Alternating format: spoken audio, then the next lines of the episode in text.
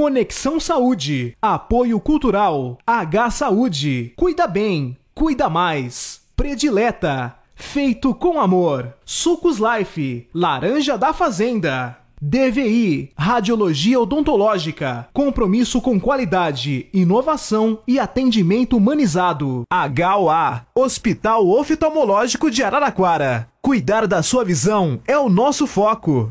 Clínica de Vacinas Santa Clara. Protege quem você ama. Gabriela Basílio Nutricionista. Método Nutrição Inteligente Funcional.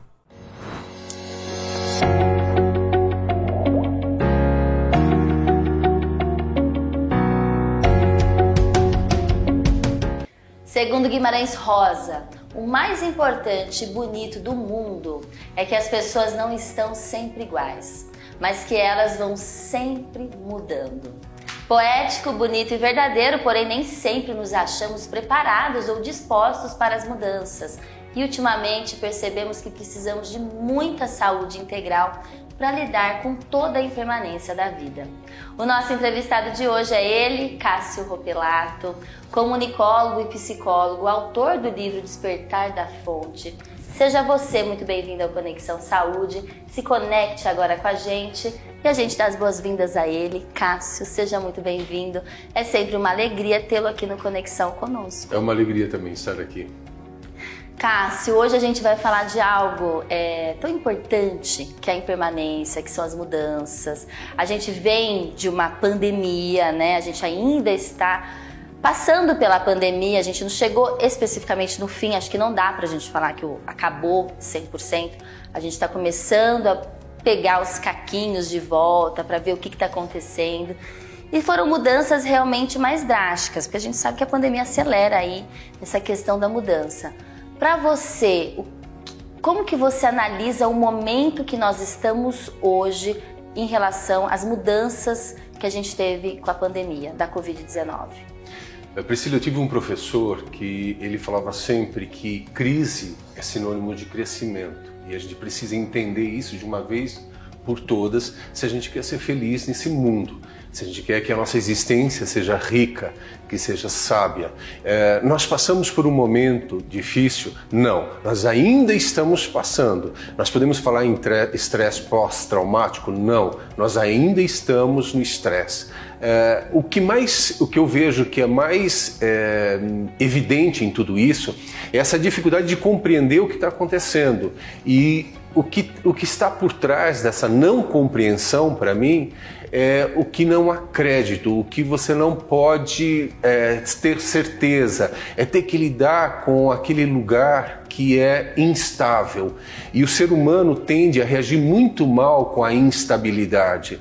Ele tende a reagir de forma equivocada no momento da crise. Particularmente, eu sinto que uh, nós somos uma civilização que anestesiamos a dor a gente busca todo tipo de anestesia para o processo de dor. O que acontece quando você não entra em contato com a dor? Você não pode promover a cura, você não pode vivenciar a cura. Então, isso me preocupa muito. A forma como nós conduzimos essa crise, a forma como nós olhamos para essa crise. A primeira é não olhar para a dor, a segunda é tentar encontrar um culpado. Isso é péssimo é dramático. Aquele que procura um culpado, ele assume a vitimização, como muitas vezes a gente já falou aqui. E quando você assume uma vitimização, você não se vê parte como do processo. E o terceiro ponto, para mim, muito importante, é saber que eu sou parte de tudo isso, que nós estamos juntos. Eu não estou apartado, não sou eu que estou sofrendo sozinho, não são as pessoas num determinado lugar que estão sofrendo. Nós estamos juntos. Essa ideia de que somos parte do todo, não somos individualizados. Isso é muito importante para entender o que significa esse processo de mudança. Muitas pessoas culpabilizaram a globalização pela pandemia, que deveria fechar né, as fronteiras físicas, especificamente regionais. E não dá para a gente viver hoje de uma maneira isolada. E a gente sabe cada vez mais que não existe essa questão do isolamento. Claro que a gente teve um isolamento específico, que a gente pode até conversar sobre isso também durante a pandemia, Mas essa questão da gente se sentir parte do todo está cada vez mais evidente, porque não dá mais para a gente ver fome na África e não achar que em algum momento não vai vir até o Brasil, até os Estados Unidos, até a América, enfim. A gente precisa, Cássio, é, ter mais união. A gente precisa de uma questão. O ser humano precisa se enxergar como humano, se humanizar mais, talvez. Eu, eu, eu, quero entender esse momento, esse processo de mudança da seguinte forma: o vírus mata seu hospedeiro. O ser humano é o único é, ser que age como um vírus, matando a própria natureza, destruindo a natureza, se desinteressando pelo outro. A gente vê o fenômeno da invisibilidade, das pessoas que sofrem, das pessoas que passam fome, e eu não consigo enxergar, eu vejo mas eu não enxergo isso. Isso não me diz respeito o que acontece na África, o que acontece no Afeganistão, o que acontece em qualquer parte do mundo. É, essa, essa é, para mim, a parte mais é, doente de toda essa história, mais patológica, é esse individualismo. A gente percebe que no momento de uma pandemia, de um drama, é, pessoas tirando proveito dessa situação, Sim. E aí nós nos perguntamos, pelo menos eu me pergunto, que sentido tem isso? Quando nós falamos de um aprendizado, eu sempre disse para você aqui é, o que eu estou aprendendo com isso, o que eu estou me tornando a partir disso. Né? Então, se eu não consigo fazer esse movimento de olhar para o outro, o vírus é o menos letal, é o menor problema. Talvez o que me interessa em todo esse processo é o quanto nós conseguimos ter essa humanização, ter esse olhar mais em comunhão com o outro e não numa individualidade onde o egoísmo, a prepotência, a vaidade prevalecem. Exatamente esse foi o motivo que nós chegamos onde chegamos. Mas o que a gente mais viu na pandemia foi falta de confiança. Confiança nas autoridades, confiança na mídia, confiança na classe médica porque ninguém tinha um discurso, ninguém sabia o que estava acontecendo de fato. E faltou ali uma questão forte de liderança mundial, global, não foi nem regional. Você sabe, é, o ser humano tem uma dificuldade. Eu fiz um post há um tempo atrás dizendo que não saber dava oportunidade de nós vivermos o mistério juntos. Assumir que eu não sei seria uma forma muito profunda de nós conduzirmos esse momento. E eu acredito em, em qualquer crise. É, ter a consciência de que eu não sei e eu não preciso saber tudo, eu não preciso ter a, a ciência do que vai acontecer. Mas quando começa, e aí muitos se levantaram, eu tenho a ciência, eu sei, e, e aí, aí veio toda a instabilidade. No momento em que, como grupo, nós assumimos que não sabemos, Talvez esse é o momento de nós nos darmos as mãos e pensar, então, o que juntos podemos fazer com isso que não sabemos.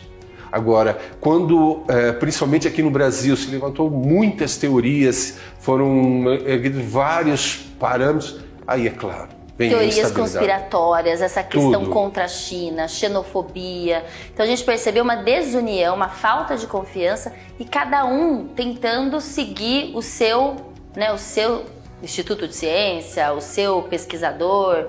Mas a gente, né, enfim, a gente não percebeu que a gente, com a união, seria muito mais fácil. Né? Sim, e, e, e é humano dizer, eu não sei. E pode aprender com as outras nações, né? Exato. E eu não sei admite que eu e você possamos construir esse saber. Você percebe como isso é interessante?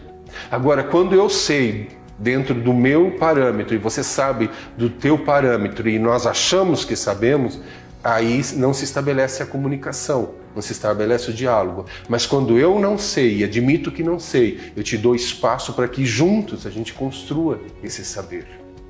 Cássio Ropelato aqui no Conexão Saúde para vocês hoje e eu tenho uma super dica agora para você.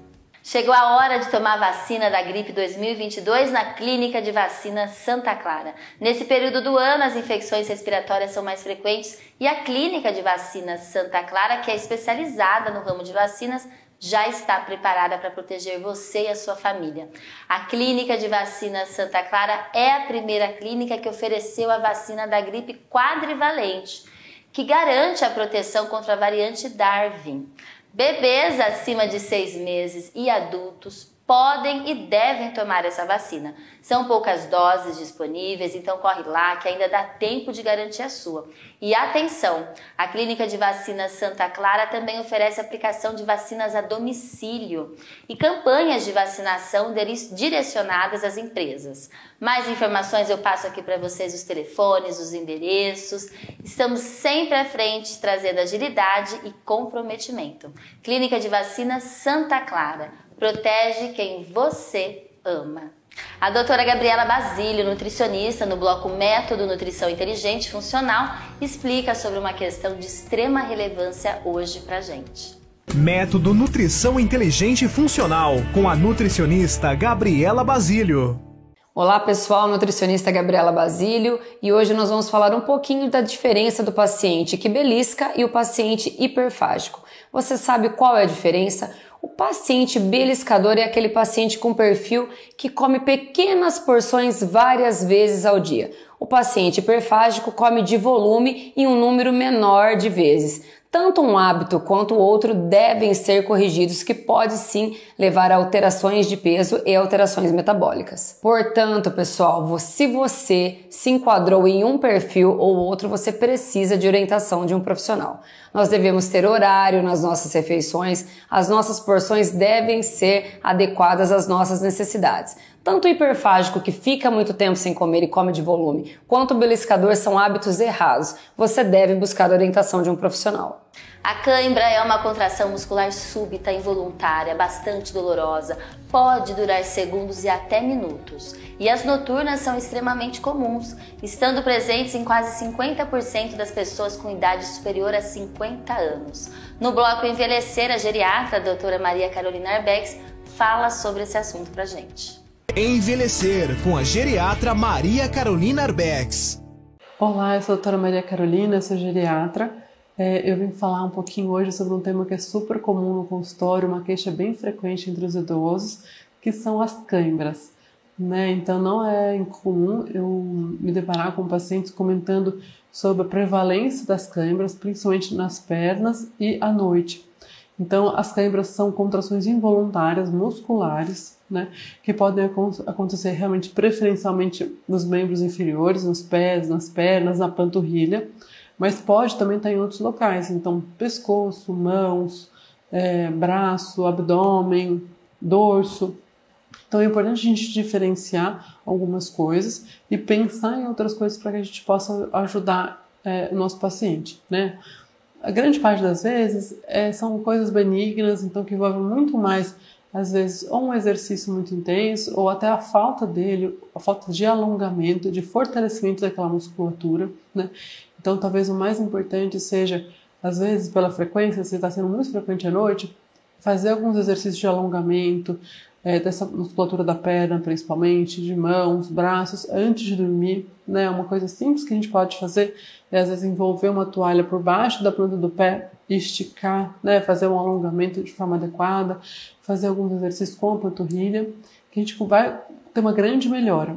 É, incentivar aquela pessoa a fazer alguma atividade física, né? Na semana, então incluir uma rotina de atividade física na sua semana, isso ajuda muito e, claro, descartar algumas outras coisas que podem ter sim relação. Então, algumas alterações é, metabólicas, alguns sais que a gente tem, afastar doenças musculares, doenças é, neurológicas que também têm esse envolvimento, principalmente no paciente mais jovem. Então, esse era o recado que eu tinha para vocês hoje. O envelhecimento facial é considerado um dos piores inimigos da beleza. No decorrer dos anos, a pele apresenta mais rugas e flacidez e os contornos e volume no rosto vão se perdendo. O Dr. Marcelo Mariottini, no bloco Na Ponta do Bisturi, fala com você sobre tratamentos para o envelhecimento facial e preste atenção porque os procedimentos não deixam cicatrizes. Na Ponta do Bisturi, com o cirurgião plástico Dr. Marcelo Mariottini. Olá, eu sou o Dr. Marcelo Mariottini, cirurgião plástico aqui de Araraquara. Hoje vamos falar um pouquinho sobre o envelhecimento facial. Com o passar dos anos, nossa pele vai perdendo colágeno e perdendo assim a sustentação, fazendo com que o nosso rosto sofra uma queda gravitacional, tendo uma expressão mais envelhecida. Acentuação do bigode chinês, região do jaw, né, conhecido como bochechinha de bulldog, né, elas vão ficando cada vez mais acentuadas com o passar do tempo. Temos diversos tratamentos para retardar o envelhecimento facial ou atenuar essas marcas do envelhecimento. O mais atual que nós temos e mais moderno é o Face Tight. Ele consiste na, no uso de radiofrequência minimamente invasiva, que faz com que haja um remodelamento do colágeno da pele, da pele facial e que haja um estímulo de colágeno por até seis meses, fazendo com que haja uma retração da pele e traga firmeza para a região facial. Podemos melhorar assim o pescoço, a região, o contorno da mandíbula, bigode chinês, pálpebras tanto inferior quanto superior. Tá? E associado a ele, temos a ponteira Morpheus, que complementa esse tratamento, fazendo com que tenhamos um rejuvenescimento facial global. Gostaram dessa dica? Lembre-se, este procedimento é minimamente invasivo e não deixa cicatrizes. Além do que, não injetamos qualquer tipo de produto que fique no tecido, que possa causar qualquer tipo de rejeição ou infecção posterior. Gostaram da dica? Estou aqui para ajudá-los. Até breve. Qual é a importância e como é realizada a manutenção da prótese dentária? Dr. Everson Watanabe, cirurgião dentista, fala com a gente sobre esse assunto. Olá pessoal, Dr. Everson Watanabe aqui para mais uma dica no Conexão Saúde. Eh, você sabia que as próteses dentárias, sejam elas próteses totais, as famosas dentaduras ou mesmo as próteses sobre implante, também necessitam de manutenção? Muitas vezes nós acreditamos que após finalizar um tratamento, instalar uma prótese, nunca mais vamos precisar cuidar daquela situação. E é de extrema importância que isso não seja levado dessa maneira.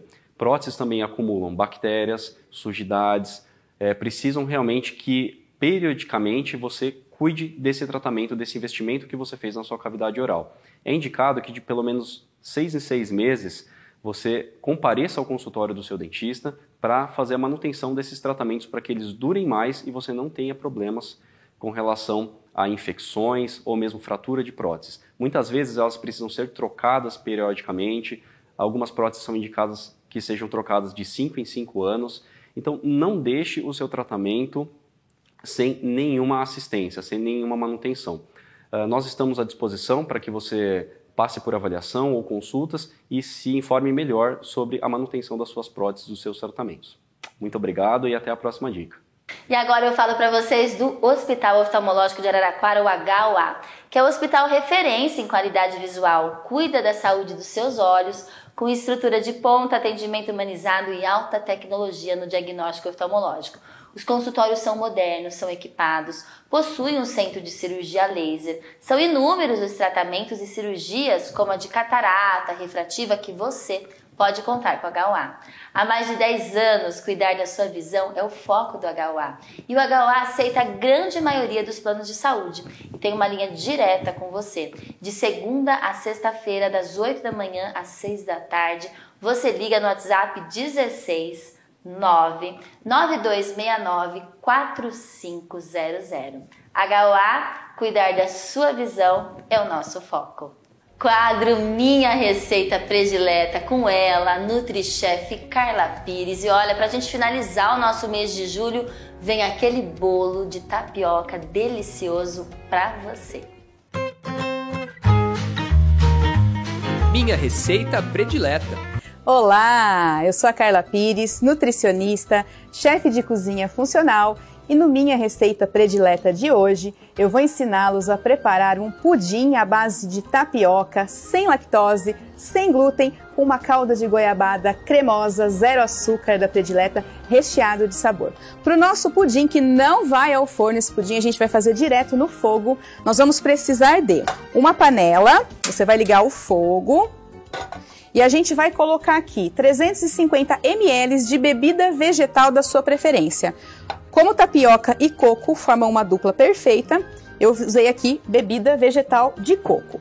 A tapioca para essa receita tem que ser a granulada, ó, ela é flocada, não é aquela que a gente faz a crepioca, senão o seu pudim não vai dar certo. Vamos hidratar essa tapioca granulada na bebida vegetal de coco. Você vai percebendo que conforme seu, a sua panela vai aquecendo, ela, esse pudim já vai começando a ganhar consistência. Vamos acrescentar aqui 40 gramas de açúcar demerara orgânico pulverizado mais fibras, mais sabor nesse pudim. A gente vai colocar mais 40 gramas de açúcar de coco para deixar esse pudim mais moreninho. Uma pitadinha de sal para realçar todos esses sabores. E uma xícara de coco ralado fresco. Não tem como essa, essa receita dar errado, né, gente? Só ingredientes de qualidade, saborosos e que tenho certeza que é uma receitinha tão prática, tão saudável, que você vai já deixar salvo aí no seu caderninho de prediletos. É isso aí. Você vai deixar essa, essa mistura ganhando consistência a hora que você perceber que ela já engrossou. E que você vai fazer? É só desligar o fogo, esperar perder um pouco da temperatura e levar para uma forma, um refratário. Pode ser uma forma para pudim, forminhas individuais que ela vai deixando a quentura e quando ela estiver geladinha você leva para o refrigerador para ganhar consistência e firmar. Depois é só você desenformar, caprichar na calda de goiabada cremosa, lembrando que a goiabada predileta gourmet zero açúcar já vem numa embalagem própria para você levar ao micro-ondas. Se você quiser uma caldinha um pouco mais fina, é só você acrescentar um fiozinho de água, mexer e finalizar o seu pudim. Uma sobremesa prática, rápida e nutritiva para você fazer aí no seu final de semana. Quem fizer, depois me conta o que achou.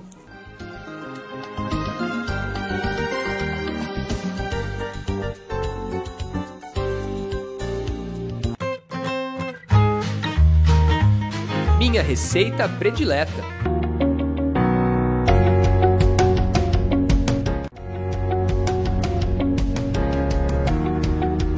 A gente volta para o Conexão Saúde, a conversa com o psicólogo e comunicólogo Cássio Ropelato. A gente fala sobre mudança, transitoriedade, impermanência e a nossa vida psíquica e social. E agora, né, antes da gente voltar aqui para o nosso entrevistado, a gente tem a Bianca Muniz, que ela vai explicar, dar uma dica aqui para a criançada sobre o exagero, né, que a gente não pode ter com os eletrônicos. Eu sei que a minha geração já nasceu acostumada com a tecnologia, Adoramos ver vídeos e jogar jogos nos celulares, mas cuidado para não exagerar no tempo de tela. Nunca deixe de aproveitar a companhia de nossos familiares e amigos ao vivo também. Até o próximo Conexão Saúde. Beijos! Ótima dica, Bianquinha. A gente pode até conversar com o Cássio sobre isso, sobre essa questão, né, de excessos com os eletrônicos aqui dos jovens, adultos também mas, Cássio Ropelato, eu gostaria de iniciar esse bloco conversando. Você falou bem no início do primeiro bloco sobre a questão de entrar em contato com a dor. Uhum. Fala-se muito isso, né? Pra gente se curar, a gente tem que entrar em contato com a dor, a gente tem que entender o que a gente está sentindo, nosso sofrimento.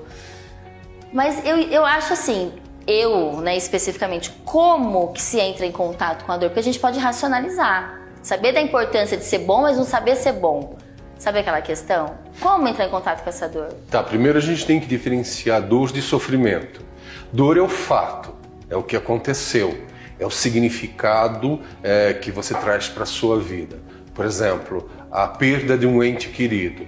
Sofrimento é a forma como você reage à dor. O sofrimento ele sempre vai se tornar profundamente intenso quando você nega e se opõe à dor. O que é negar? Não entrar em contato, entrar numa situação onde você é, é, nega a, a situação, é, um negacionismo.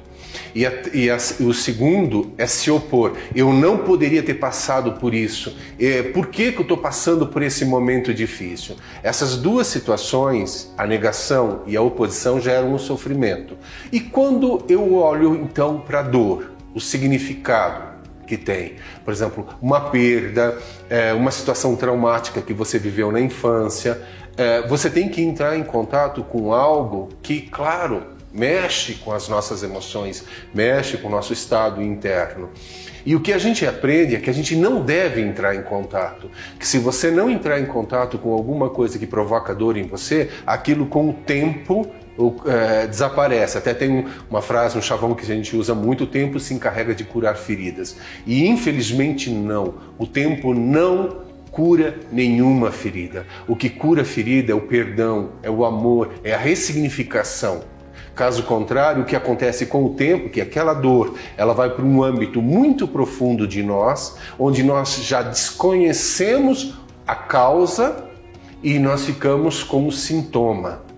Então, é, obsessões, compulsões, é, depressão, ansiedade, é, pânico, tudo isso são, são manifestações dessa dor que não foi olhada. Olhar para a dor, para mim, é o primeiro passo para o processo de cura.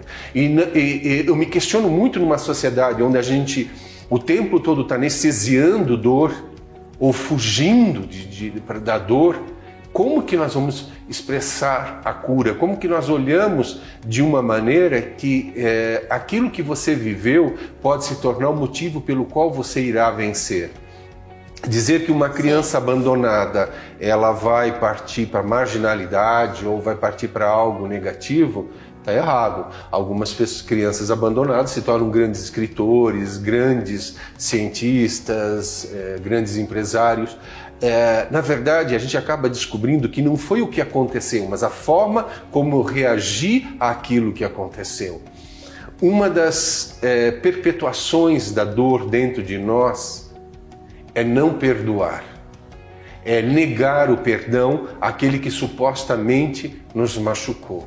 Quando eu nego esse perdão, eu fico preso a uma vitimização e essa vitimização não me impede, ela, aliás, ela me impede decisivamente de viver a cura.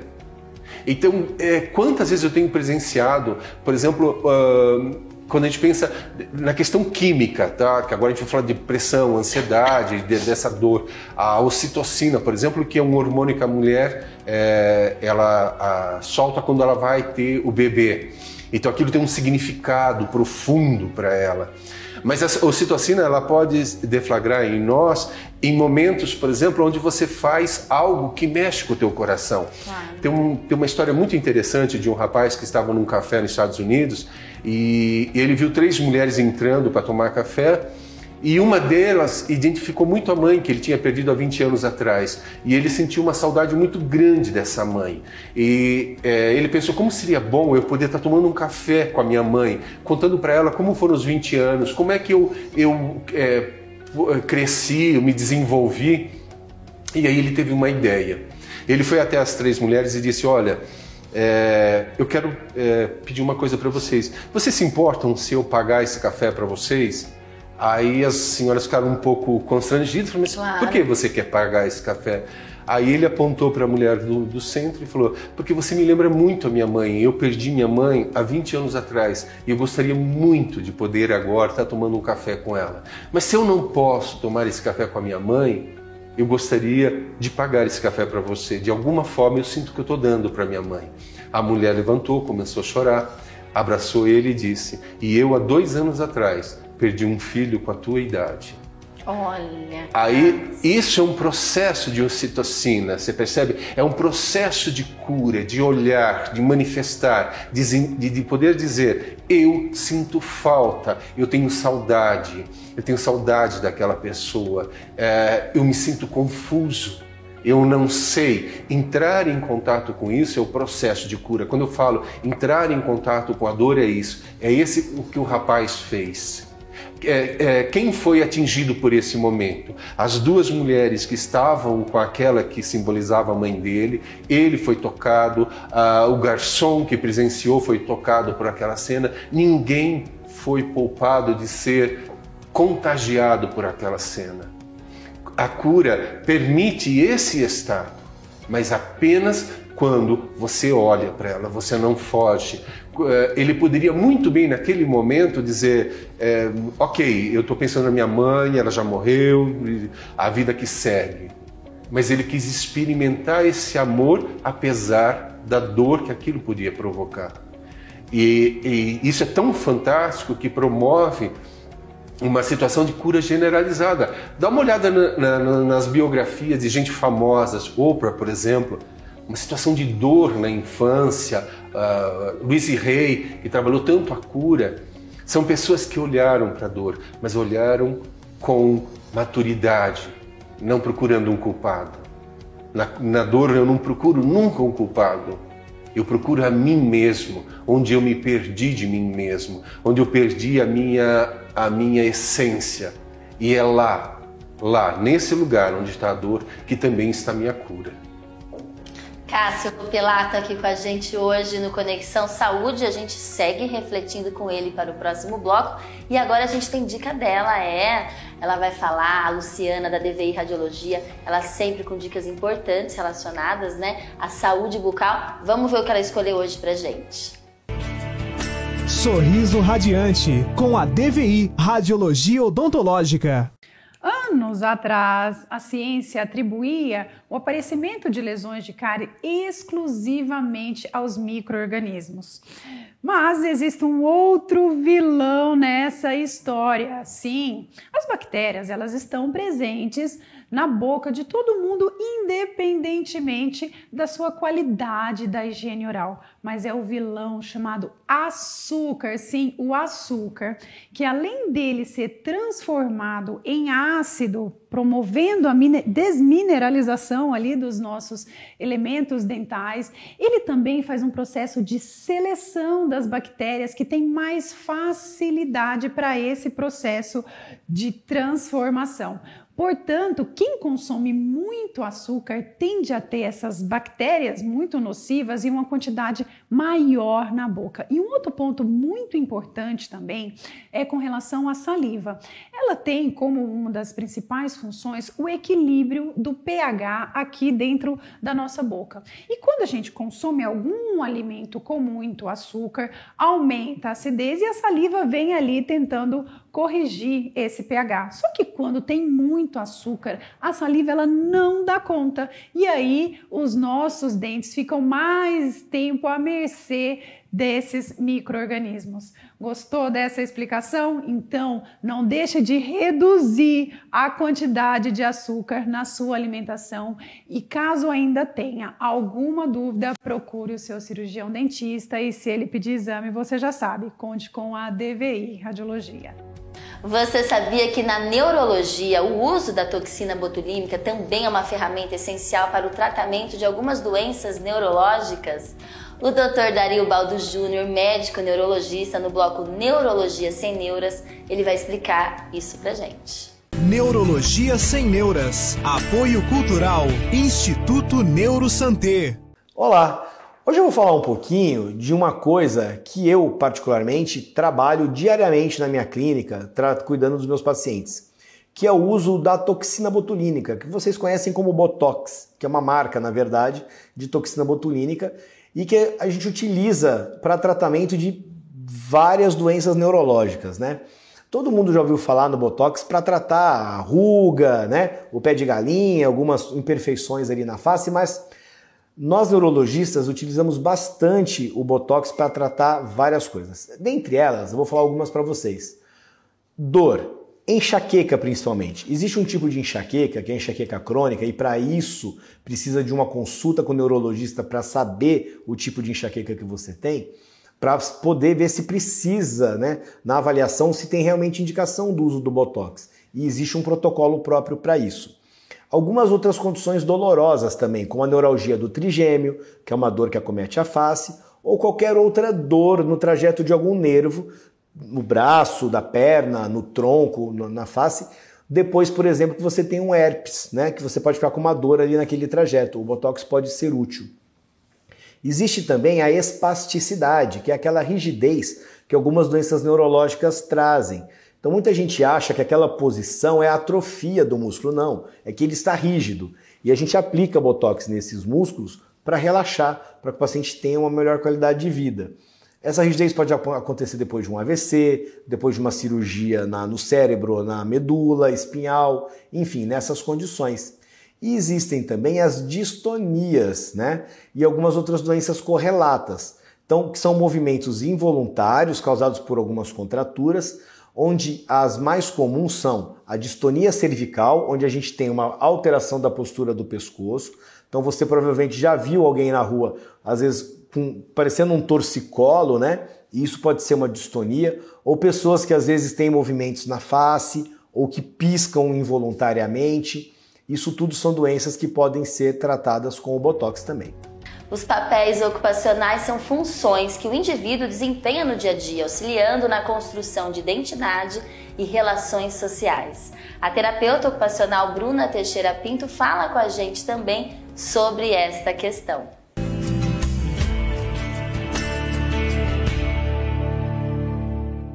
Oi, gente, eu sou a Bruna, sou terapeuta ocupacional e tô aqui no programa mais uma vez para falar hoje sobre papéis ocupacionais.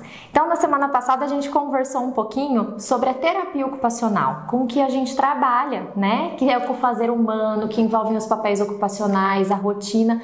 Mas o que, que são os papéis ocupacionais? São todos os desempenhos que a gente tem na vida, né? Então, o papel de funcionário, o papel de mãe, o papel de pai, e muitas vezes a gente é mãe duas vezes vezes, porque tem filhos que são completamente diferentes, papel de irmã. Então, todos esses papéis ocupacionais, eles exigem da gente é, é, recursos para poder desempenhar. A questão da relação, a questão do próprio fazer humano, né? Como que eu desempenho o cuidado da casa, como que eu desempenho o meu papel de mãe, quais são as responsabilidades todas as coisas que interferirem nesse, nesse processo, nesses papéis ocupacionais, a terapia ocupacional pode auxiliar, né? Então a gente auxilia com a reorganização da rotina, com a questão das limitações, né, de colocar limites nessas relações, sempre pensando num bem-estar, né, na manutenção da saúde, pensando a saúde como aquele equilíbrio que eu sempre falo para vocês entre as dimensões física, emocional, psicológica e espiritual também. Até a próxima. Tchau, tchau. Precisamos sempre deixar claro e enfatizar a importância da vacinação e da vacinação infantil infantil em massa. A vacinação contra o sarampo e a poliomielite, por exemplo, está causando muita apreensão na classe médica. As taxas de imunização de crianças contra essas doenças está cada vez menor. E é com a médica infectologista a doutora Ana Raquel de Sene Rodrigues que a gente conversa e aprende sobre esse assunto. Infecção? Não! Com a médica infectologista, doutora Ana Raquel de Sene Rodrigues. Olá, sou Ana Raquel, médica infectologista. Hoje vou falar de um, de um problema que vem acontecendo no nosso país que vem chamando bastante atenção, que é a adesão à vacinação, principalmente da população infantil.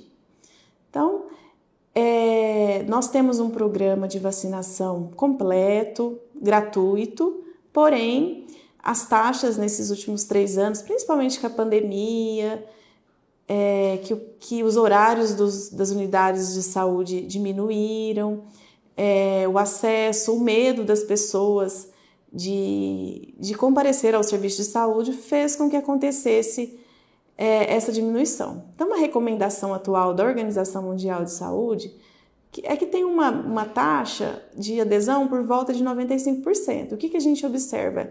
Que agora nesse último ano ficou por volta de 70% a vacinação de sarampo, de poliomielite e de meningite. Então, chamando atenção para essas três doenças, o sarampo, a gente já, nós já tivemos surto há uns três anos, e nós tivemos mortes. Então, na população infantil, ela pode causar pneumonia grave, quadros de sistema nervoso central. A poliomielite, que é uma doença que marcou muito tempo, que não tinha cura, e ela foi considerada erradicada, porém, esse ano nós tivemos um caso em Israel e tem países como Paquistão que ainda tem casos. E lembrando da, da globalização, dessa facilidade de movimentação entre os países, é um risco que nós temos se não tivermos a vacinação completa.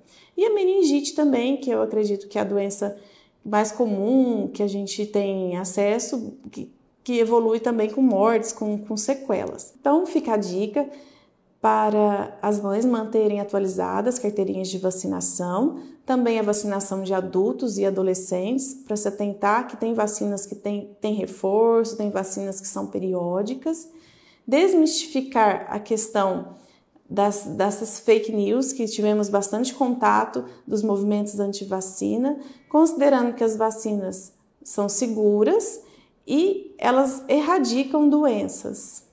Você sabia que economizar também faz muito bem para a saúde? É, manter as contas em dia ajuda a evitar o estresse e a viver a vida com mais tranquilidade. Sabe o que isso quer dizer? qualidade de vida, bem-estar, saúde. Pesquise, compare e decida. O H Saúde é o melhor para você. O H Saúde tem sempre um plano especial que cabe no seu bolso. São planos individuais, familiares, empresariais, com ou sem a coparticipação, pensados cuidadosamente para todas as pessoas e empresas de todos os segmentos e tamanhos. H Saúde, uma cobertura que só cresce. O atendimento é em nível regional Consulte um especialista do H Saúde e entenda tudo sobre os planos. Você pode contratar agora mesmo pelo 0800 041 6595 ou, se preferir, entre em contato pelo WhatsApp que é 16 9 9770 13 99700 1350. H Saúde, cuida bem, cuida mais. A gente vai para um breve intervalo, mas a gente já volta com mais Cássio Ropelato para vocês. Fique com a gente, a gente continua refletindo aqui sobre essas questões importantes para nossa vida.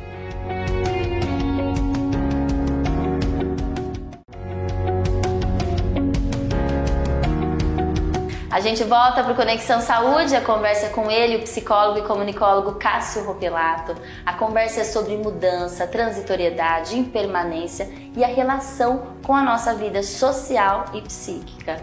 A gente percebe que a gente precisa muito falar disso aqui no programa e a gente conversar e refletir sobre o assunto. E essa última história que você contou pra gente no segundo bloco é impactante.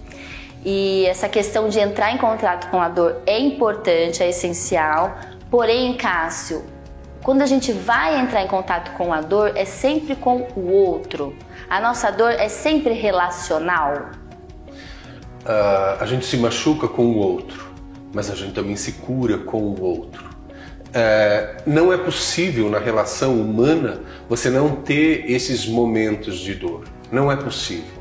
Não existe pai perfeito, não existe mãe perfeita, não existe amigo perfeito. E a tentativa de ser perfeito já é uma dor, uma necessidade de ser perfeito. Admitir a minha humanidade e nem sempre eu posso ser aquilo que meu filho gostaria que eu fosse. É, eu não posso ser o amigo 24 horas que, meu, uh, que os meus amigos esperam de mim. E tá tudo bem não ser perfeito. E nessa atitude de admitir a minha humanidade, eu também admito a humanidade do outro a possibilidade de o outro errar comigo, seja qual for. A ideia de que porque eu sofri algo no passado, eu tenho que carregar, é impor para mim mesmo a dor que supostamente foi o outro que causou. Ou seja, então nesse momento sou eu que estou causando dor em mim, me mantendo preso ao que supostamente gerou essa dor. Um exemplo disso é um filme que tem hoje na Netflix que eu acho muito interessante, que é a vida do, do Elton John. Sim. E ele espera a vida inteira uh, o abraço do pai. Ele reclama que ele não teve o abraço do pai, que o pai não, não recebeu como filho. E o momento da cura, onde ele está num processo terapêutico, eu acho muito interessante, é, ele começa a perceber que faltou perdão que, naquele, que a vida dele tomou um rumo exatamente por ausência de perdão. E, e, e a, aquilo que havia como abandono dos pais que ele reclamava, ele identificou como ele mesmo reproduzindo esse autoabandono nas drogas, numa vida desregrada. E aí então ele vê uma criança, é ele criança, e a criança olha para ele e diz: "Me dá um abraço". E aí ele cai a ficha, aí ele entende: eu me abandonei. Eu, eu pedia que as pessoas me acolhessem, que as pessoas me abraçassem, mas é, ninguém foi mais abandonador do que eu fui de mim mesmo. No fundo, é, é, não olhar para a dor é, dar, é perpetuar esse momento de abandono, de sofrimento, de forma totalmente desnecessária. Nós não precisamos, nós não viemos para esse mundo para sofrer. O sofrimento é completamente desnecessário. Eu, particularmente, acredito que o sofrimento nem existe. O que existe é apenas uma resistência a esse momento do perdão, da reconciliação e da ressignificação. Mas tudo começa no perdão. Talvez seja exatamente por isso que os grandes mestres da humanidade, Jesus Cristo, Buda, enfim, Maomé, é, todos eles falam muito a respeito do perdão, da importância do perdão. Talvez a dor que nós transformamos em sofrimento tem que nos levar a um questionamento de como nós não perdoamos, de como nós buscamos é, pessoas perfeitas. Nós não somos perfeitos, nossos pais não foram. Pense um pouco nos seus antepassados eles lutaram, passaram por muitas pandemias, guerras para chegar onde você está hoje. Eles fizeram a parte deles. Faça a sua. Tenha coragem de ser você nesse momento de dor, nesse momento de mudança, nesse momento de crise.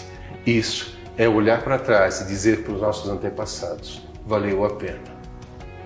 Cássio, você deu esse exemplo da questão que Jesus, Maomé, todos sofreram, voltaram para a cura, que a relação e que a questão do perdão é fundamental. E a gente sabe que a gente teve uma pesquisa recente da Harvard que mostrou a importância do perdão nas relações para nossa saúde e para nossa felicidade, nosso meio de vida. Porque às vezes as pessoas muito céticas, né, ficam preocupadas, ah, mas tá falando de Maomé, tá falando de Buda, tá falando de Jesus, os grandes mártires aí da, da humanidade, e parece que não chega pertinho da gente, que a gente ainda tá talvez num degrau diferente, né, dessas pessoas. E a gente percebe que não, independente da sua situação financeira, se você é casado, sem filho, com filho, a sua saúde, especificamente a sua felicidade, tem muito mais a ver com a qualidade das nossas relações, né? E o quanto a gente consegue não ter conflito nessas relações. É o que saiu na pesquisa. Eu acho interessante a gente deixar aqui claro, né? Porque isso é saúde, né, Cássio? Sim, é, na verdade, assim, Marte foi Jesus, Buda e Maomé não. É, e aí, mas o que, o que eu me referi aos três é que eles trazem essa lição do perdão, da importância da, da, ressignificação. E no fundo, no fundo, no final da nossa vida, Priscila, a única coisa que vai ter valido a pena foram as relações. Foram as relações. Não foi o que você construiu, o que você edificou, o teu poder, a tua beleza, porque tudo isso é, é impermanente. Tudo isso passa por uma mudança. É. E você vai ter que aprender. Mudar significa entregar não retenha, não segure, porque senão a mudança não pode acontecer. Coisa boa aqui no Conexão Saúde hoje, a gente reflete, a gente fica feliz. Agora a gente tem mais uma dica também de mais um médico aqui da nossa equipe do Conexão Saúde, que é o médico pediatra, Dr. Victor de Almeida, e ele alerta mais uma vez, olha a importância, gente, da importância de a gente falar sobre os nossos filhos adolescentes, sobre saúde sexual né? Olha lá, adolescência, alerta sobre saúde sexual é com ele. Pais e Filhos, com o doutor Victor de Almeida. Bem, eu vou continuar falando aqui sobre um assunto que aflige a todos os pais, avós, etc., que é a questão da educação dos filhos para a AIDS. Eu falo dos filhos, mas todos nós, toda a sociedade.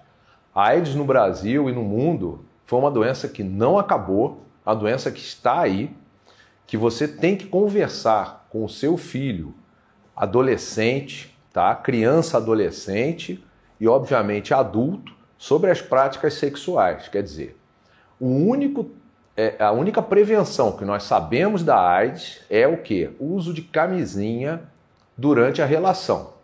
E isso, infelizmente, está sendo muito negligenciado. Por quê? Porque com o tratamento, as pessoas passaram a controlar essa doença. Ela não é mortal na maioria das vezes, mas pode ser, obviamente. E o que aconteceu com a sociedade como um todo? Devido à Covid e outras e outros problemas, nós totalmente paramos de falar sobre uma doença que acomete aproximadamente um milhão de, de brasileiros e aproximadamente 3 milhões e 500 mil tem a AIDS sem saber que tem, ou seja, continuam passando. E se a AIDS está se espalhando, o que está acontecendo? É falta de controle. Hoje em dia, se você tem um filho ou uma filha em idade é, sexualmente ativa, você tem que realmente chegar e falar: olha, é uma doença que é muito grave, gravíssima, porque você vai levar ela para o resto da sua vida. Entendeu? É quase que condenar uma pessoa ao resto da vida ter controle, tomar remédio, tá? E uma doença que é extremamente ruim para todos nós. Então, é muito importante que todo mundo reflita sobre isso, tá? Fale com seu filho, a sua filha, não tenha medo. E o único tratamento, ou melhor, a única prevenção que nós temos é a camisinha. Não tem outro, tá? Camisinha masculina, feminina, mas você tem que usar camisinha. É muito importante isso, em todas as idades. Muito bom sempre tê-lo aqui, Dr. Victor, e a gente agradece ao nosso entrevistado pela disponibilidade, por vir mais uma vez aqui no Conexão Saúde, por refletir aqui com a gente, por despertar conosco. Você podia, ó, vou falar aqui ao vivo e a cores, voltar pro programa, hein, Cássio? A gente tá precisando dar uma despertada aqui mais, hein? Por favor, não só eventualmente. Vamos tentar, tentar, prometo. Ai, muito bom. A gente agradece a você, nosso telespectador, que está com a gente toda quinta-feira, uma da tarde, e todos os sábados também na TV Cultura Paulista. Um grande beijo, muita saúde e até a semana que vem, se Deus quiser.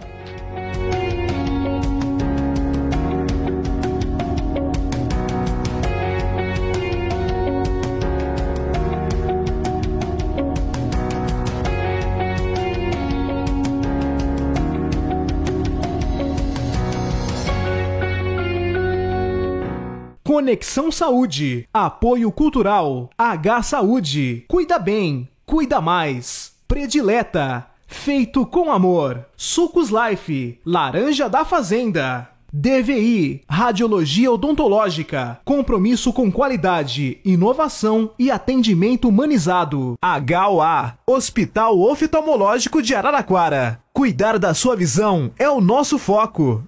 Clínica de Vacinas Santa Clara. Protege quem você ama. Gabriela Basílio Nutricionista. Método Nutrição